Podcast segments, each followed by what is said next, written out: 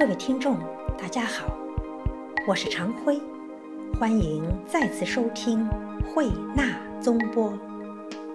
中学西渐，西学东渐，人类文明的漫长道路上，四大发明曾经怎样影响过欧洲文化？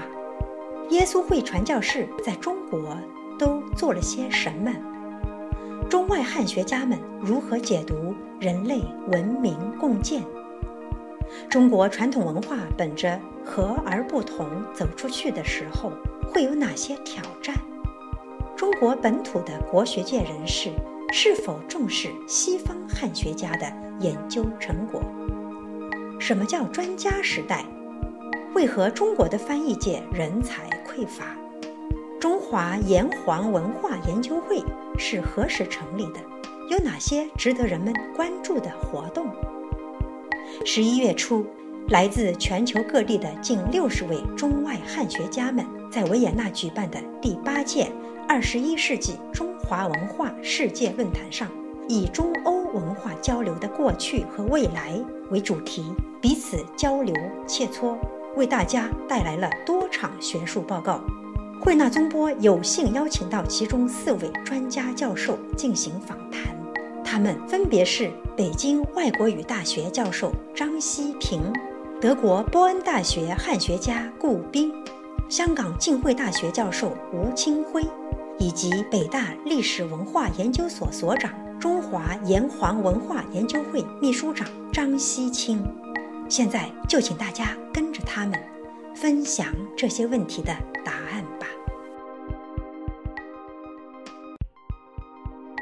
张教授您好，你好，张教授，四大发明它曾经如何影响过欧洲的文化和科技发展？中华文明对这个世界文明的一个重要的贡献就是四大文明在欧洲的传播。弗兰西斯科·培根说过一句话。无数的机械的发明，任何的发现都没有这四项发明改变世界了。当然，我这是用了一个转述的话的原话，可能比他说的要更加学术一些。四大发明是在达罗斯战役之后呢，我们呃大概有二十万唐军被俘，在兵将里啊有所有是这个这项工艺的士兵都传过去了，呃，传播的渠道比较复杂，还是经阿拉伯世界呀。到这个利比亚半岛，翻过牛皮斯山到法国等，但是它对欧洲产生了决定性的影响。第一个就是有了纸张，有了纸张以后，西方呢一开始圣经是用牛皮做的，啊，一张牛皮它可以切一百七十多张纸，啊，有了纸张以后，才有了教育。过去实质的都是教会神父，有了纸张开始普及圣经，文化普及了。然后有了这个航海，有了指南针呢，欧洲人走出了地中海。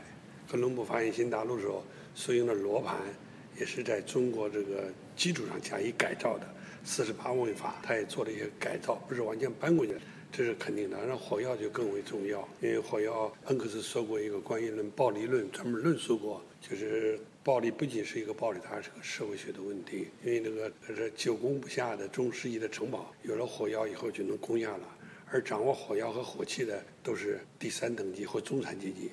市民等级，从此骑士的盔甲可以被打破了，因此可以让整个这个四大发明呢推动了欧洲的中世纪的发展，革命性发展。而这一条，无论是马克思、恩格斯还西方思想家都一致承认。耶稣会传教士当初来华传教的时候，是想把欧洲的一些宗教文化带给中国。但是他们到了中国以后呢，受到了中国文化的很多熏陶。他们把哪些文化带回了欧洲呢？其中啊，这个儒学文化是不是重头戏？倒不能说他们受到中国文化的熏陶，这叫做文明互鉴。就是因为当时的中国的富裕程度啊，要高于欧洲。所以中国的一般这个士人啊，都穿绫罗的衣服，和无一差，而在欧洲只有贵族才行。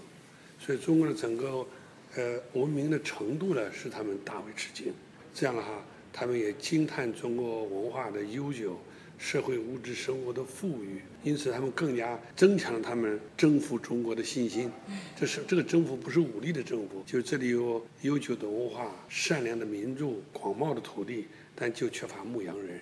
所以说，他可以告诉欧洲应该支持我们传教，这是个好地方，就差宗教了。因此，在这个过程中呢，还有一个背景就是，由于中国国力的强大，西班牙和葡萄牙分别，特别是葡萄牙，分别有三次与明军作战，想用武力的方法，像对付墨西哥和拉美那样，但是都以失败而告终，就是他们没法采取用武力的办法来征服中国，所以他们只能采取以和平的办法。和平在这个过程中规划中国，他们就必须学习中国文化。因为他为了更好的传教，是更好学习文化。这样的话，实际上他是为了是中华贵族才学习中国文化。在这个学习中国文化过程中呢，他们也认同，找到了一些共同点。好比中国远古的时候，在这个《诗经》《尚书》里也有上帝的概念，啊，他一直来说明中国文人，我们都是同源同根。他从这个角度来理解的。这个另外就是为了说服欧洲人。说这是一个广袤的土地、富饶的文明，只差牧羊人。哎，为了劝，这样的话，他们把那个儒家的文明就翻到了。他们翻译这儒家文明的时候，肯定不是为了传播中国文化，而是为了吸引更多的欧洲的贵族、王公啊，支持他们的传教事业。同时也说明，呃，就是他们所采取的和儒政策是符合中国文化特点的。你看我介绍的儒家，啊，就有些和我们共同的地方。这样的话，随着我们这个文化的交流啊和文明的互鉴，是一个很复杂的过程，不是单向的。这样的话，到耶稣会师为止，大约我们的所有儒家左五经全部翻成拉丁文了。四书五经全部翻成拉丁文。全部。张教授，谢谢你接受我们的采访，谢谢。谢谢。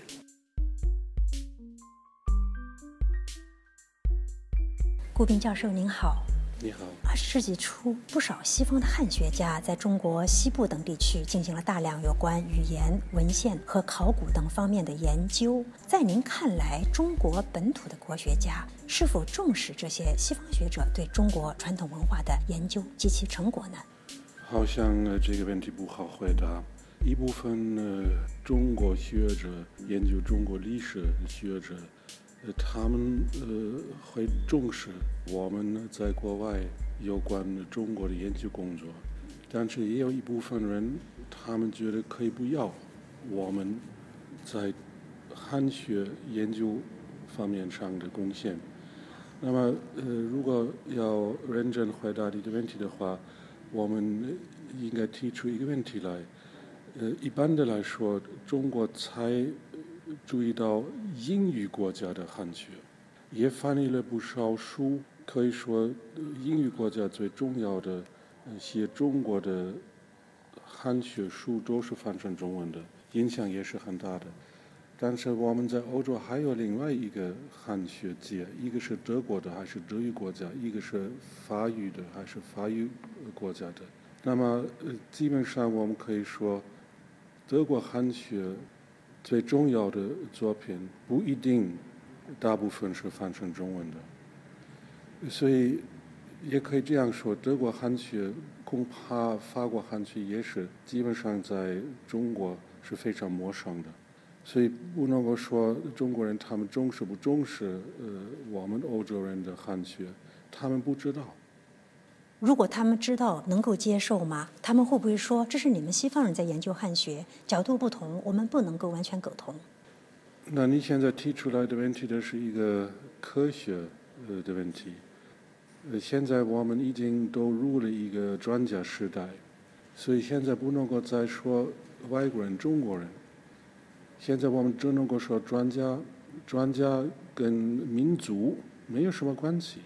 如果你是专家，那么你就理解，比方说德国的历史；如果你是专家，你就理解中国文学史。但是你是不是德国人还是中国人是无所谓的。您在讲座中提到了一个眼下中国翻译界缺乏优秀译者的问题。嗯，您也说中国译者啊，他不被重视。中国院校呢，也确实缺乏一些翻译专业。在您看来，中国文化界和翻译界应该如何对待这个问题？好像到了七十年代末，呃，中国还是重视一些有名的译者，比方说傅雷。但是好像到了八十年代后，呃，中国人越来越轻视译者，也会说谁都可以翻译，这是胡说八道的。如果我们从民国呃来看这个问题。四九年以前有不少文人，有名的文人，他们也搞翻译工作，也包括鲁迅在内。所以，如果轻视译者的话，同时也说明你们轻视鲁迅之类的人。那么，如果我们从德国来看这个问题，最晚从哥德时代，我们已经有一个两百多年翻译的历史。在德语国家，所有的文人到现在还是搞翻译。呃，有名的译者，他们都可以跟有名的作家比。无论从名誉还是从钱，都是这样。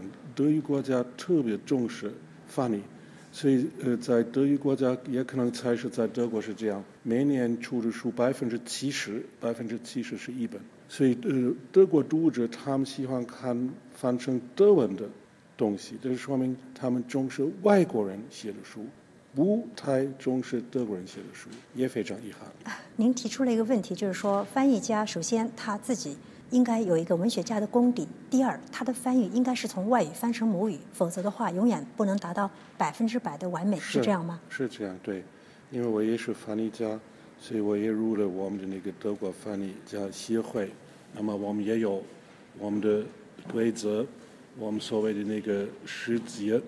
那么这个世界不允许我们从母语翻成外语，所以基本上，如果中国人要求我也应该开始翻译我自己德文写的作品，那么我不做，但是我可以比方说跟一个中国人一块儿来做。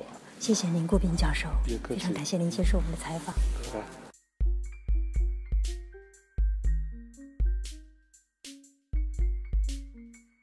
吴教授您好。你好，吴教授。这海外游子啊，他一方面呢很爱国，另一方面吧又深受当地媒体影响。海外也不乏拎起笔杆子抨击儒学的文人。在您看来，如何正确理解儒学这两千年来对中国社会的影响？如何看待它当今在全球政治、经济和社会等方面的现实意义呢？哦，我想啊。海外的呃游子嘛啊，那你要看是哪个年呃年龄段，在我们这种年龄段的时候，啊，中国一直都是想改善自己的情况哦，在全球发展过程中，他们都有个迫切的愿望，希望很快能够做得到。那么从这个角度来讲，那个儒学有的方面的，就给人的印象好像比较保守，啊。不够啊，不够那个呃进取哦，啊，所以就很容易忽略了儒学或者是我们传统文化，包括那个道教啊也好啊，啊佛教也好啊，都都会忽略他们的比较重要的深层次的文化意义。我反而觉得这个不是因为外地的媒体影响我们，反而是我们自己觉得有把那个国家发展啊起来的的迫切性。引起的，我是觉得。那么现在呢，啊，正如我这次呃的谈话中，我觉得现在我们国家已经达达到一个水平，我们应该有信心的再回头看看我们的传统文化有有哪些很重要、很精彩的呃部分，然后看看能不能也把成为我们这一代的养料哦，啊，让那个呃社会能够往前发展。重要和精彩。那我其实随便举一些已经很很很不少了。比如讲，我我们也说了好几个朋友也说了，像那和而不同啊，就表示我们的包容性。而且这个不是自己说的，是历史上看得很清楚。中华民族是非常有包容性的，有包容性也等于说，尽管我们现在的经济比较好一点，不等于说我们就会强迫人家要跟我们走，啊，这个是非常重要。那另外，当然我们也提到天人合一，也是个非常重要的就是思想。这个等于说要跟那个大自然相处啊，所以呃和平相处啊，然后把那个社会发展的更好。我们的中华文化里边的好几个非常重要的概念啊，和而不同，天人合一，己所不欲，勿施于人，这个都是非常好，而且我们中国人。自己也相信的东西，所以要是我们能够，其实我们现在那个经济各方面都比较搞上去了，我们应该回头更有信心，把传统文化的重要的元素，在我们的文化基因里面的重要元素要提出来。那么您刚才谈到这个和而不同、天人合一这些传统的元素、传统的概念，在这个二十一世纪啊，全球文化大融合的时代，这些概念他们会面临哪些挑战呢？其实，正如是现在时代的所谓那个全球化等等，更需要提倡那个和而不同，因为不可避免的，全世界有这么多的民族，这么多的文化。你不能要人家跟出一个啊模式去做啊，好像总是只有他们才才能够啊做得对的啊。我我想和而不同，刚好是相反。我们尊重人家可以走自己的路，正如我们也希望人家尊重我们，选择我们自己的路。所以这个也跟那个己所不欲，勿施于人连接起来了。谢谢您，吴教授。好，谢谢，谢谢。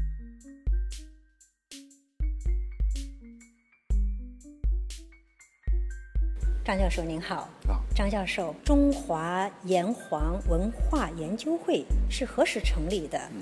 迄今呢，都有哪些活动啊？具有里程碑的意义？啊，中华炎黄文化研究会是一九九一年五月份成立的，至今已经有二十三年的历史。呃，它是由中国的周国成副委员长和萧克上将当时创立的。后来呢，我们的会长有费孝通副委员长，我们现任的会长呢是许家路副委员长。我们这个组织呢，它是个由文化部主管的一个非盈利的，有热爱中华传统文化的学者和这个。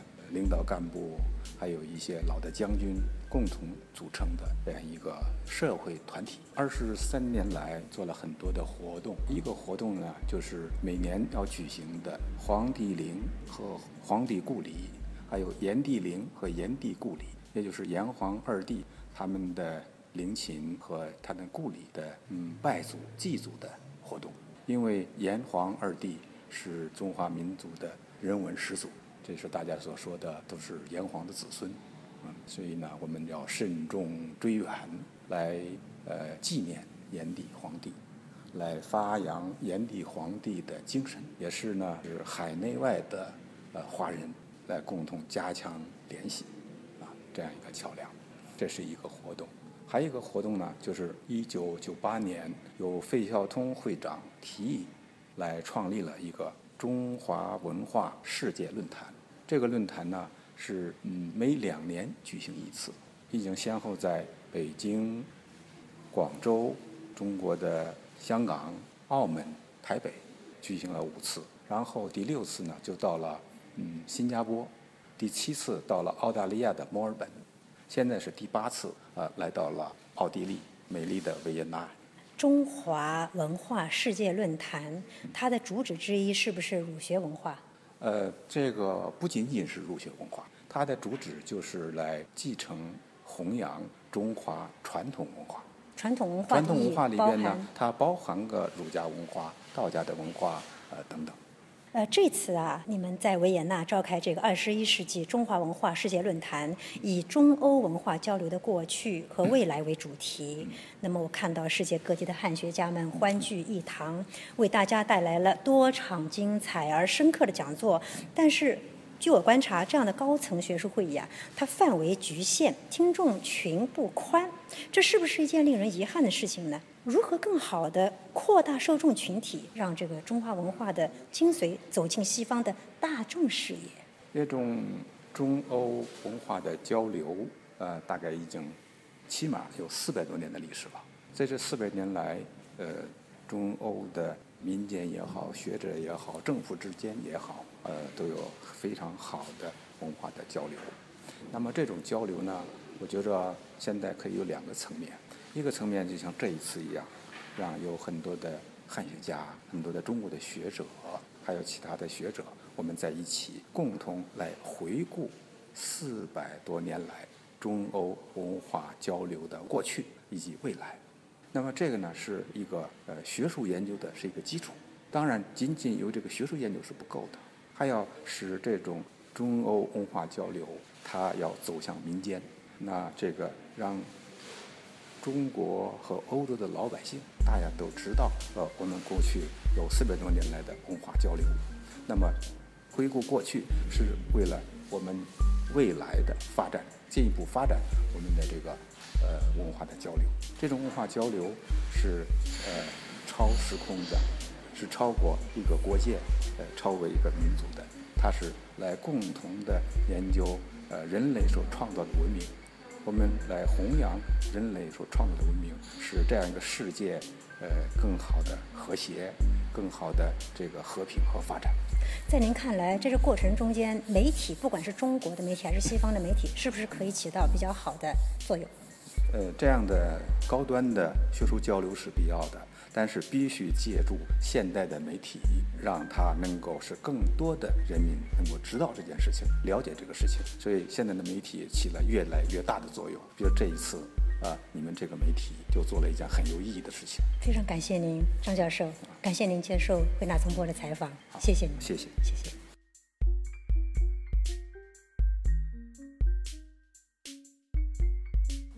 望我们成为。传播中华文化传统精髓的一份子，让古老而渊博的文化智慧在文明共建的时代，更好地服务于人类精神文明，造福于世界和平。各位听众，今天的节目到此结束，感谢收听，我们下次再会。